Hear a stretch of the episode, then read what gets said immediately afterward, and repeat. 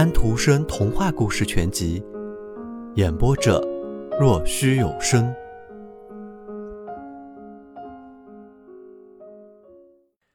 一天天，一个星期，一个星期的过去了，夜很漫长。那颗闪闪发光的星，一天清晨看见他面色苍白，浑身滚烫，抖着从床上爬下来，走到了大理石像边，把盖布揭开，用一种极痛苦、极真诚的眼光望了望自己的作品，之后几乎在被压得寸步难移的状态下，把雕像拖到了院子里，那里有一口废掉了的干涸的水井，也就是说一个大洞。他把普赛克搁在里面，先土把它埋掉，再用那些枝枝条条和钱麻盖在这个新的土种上面。走开，下去，是简单的送他入葬的一句话。那星在玫瑰色的天空中看着，在这个年轻人的苍白的面颊上的两大滴泪中颤抖。他，这位在发高烧的他，变得快要死了。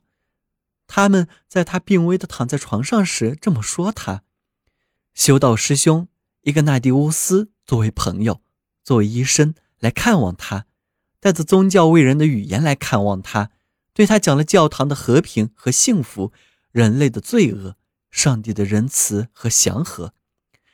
他的话像温暖的阳光，照射着湿润的沃土，从土地上升起一阵水汽，一阵雾霭。成了一幅思想的图画，真实的图画。从这些浮动的岛上，他望下看人类生活，尽是错误和失望。他自己的生活就是如此。艺术是一个魔女人，她把我们引入虚荣，引入尘世的欢愉之中。我们对自己虚伪，对朋友虚伪，对上帝也虚伪。毒蛇总在我们心中说。尝尝吧，你会变得和上帝一样。现在他觉得第一次认识了自己，找到了到达真与和平的道路。教堂里有上帝的光和清纯，修道士的修行室里有宁静，在那里人的树可以永恒的生长。修道士支持他的思想，决心不再动摇。一个城市的孩子成了教堂的仆人。这位年轻的艺术家辞去了尘世，进了修道院。众修道士师兄诚挚高迎的欢迎他。他正式从事修炼的日子过得像节日一样。他觉得上帝在教堂的阳光里，阳光从神圣的画像和闪亮的十字架上射出。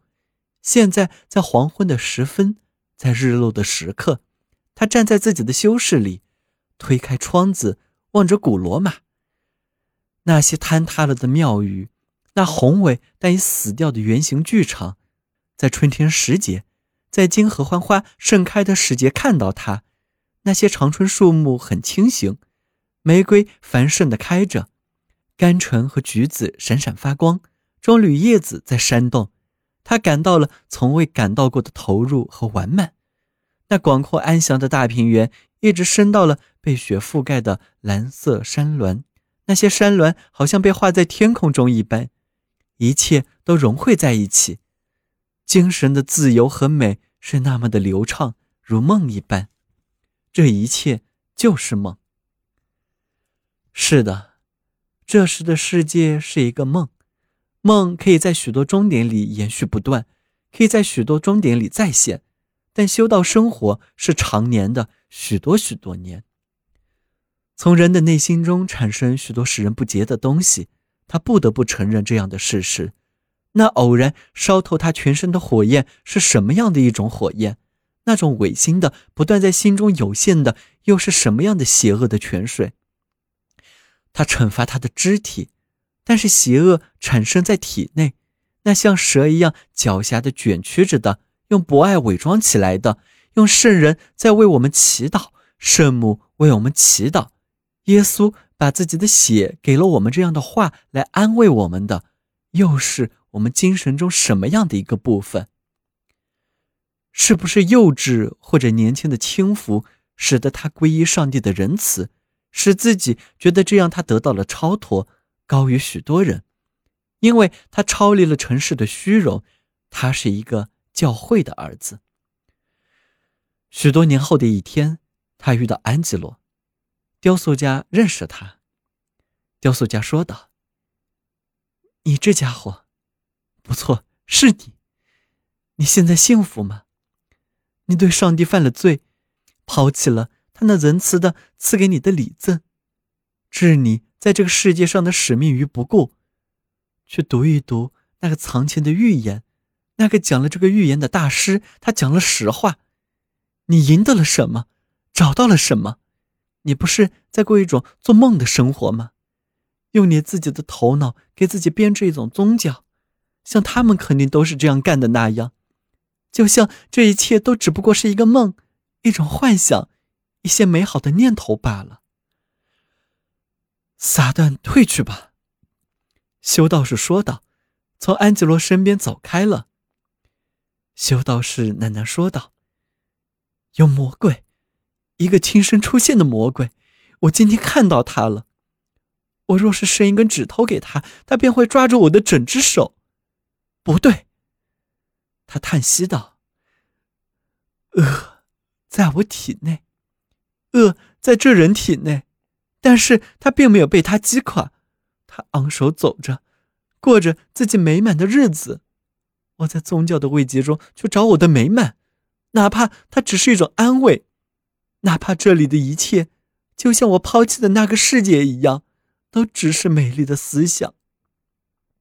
骗人，就像猩红的晚霞盛景一样，就像那飘忽的蔚蓝色的美丽的远山一样。走进到他们跟前，一切都是另一回事。永恒啊，你就如同那辽阔无际的宁静的大海一般，向我们招手，向我们呼唤，让我们满怀向往之情。然而，若是我们向你奔去的时候，我们却沉默消失了，死了，再也不存在了。欺骗，走开，下去。没有泪，颓丧。他坐在自己的硬床上，跪着，为谁？墙上的那石十字架？不，习惯促使他这样屈身下来。他越是深入的看自己，他就越觉得黑暗。体内空虚，体外也是空的，这一生浪费了。这个思想的雪球滚动着，越滚越大，击垮了他，消灭了他。我不敢把我体内的。那在吞噬我的蛇对任何人讲，我的秘密是我的囚徒。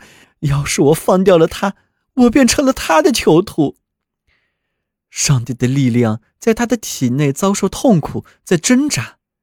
他在绝望中喊道：“主啊，主啊，发慈悲吧，给我信心吧！你仁慈的赐予被我抛弃掉了，我丢掉了我在这个世界上的使命。”我缺乏力量，你没有给我力量。不朽，我胸中的普赛克，走开，下去。他将像我生命之间的普赛克一样，要被埋葬掉，永不让他从墓里再现到世上。那颗星在玫瑰红色的天空中闪亮发光，那星终有一天要熄灭消失，而灵魂却永生，永远放射光芒。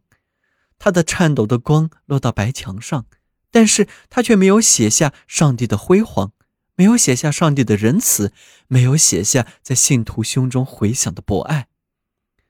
这里面的普赛克永远也不会死，生活在意识中，不可思议的事会发生吗？是的，是的，我这个自我便是不可思议，不可思议的你，啊，主啊！你的整个世界都是不可思议的，是力量、辉煌、爱的奇异的作品。他的眼明亮了，他的眼爆裂了。教堂的钟声是扑向他这个死者的最后的身影。他入土了，从耶路撒冷带回的土，掺和着和其他虔诚的死者的灰烬的土，掩埋了他。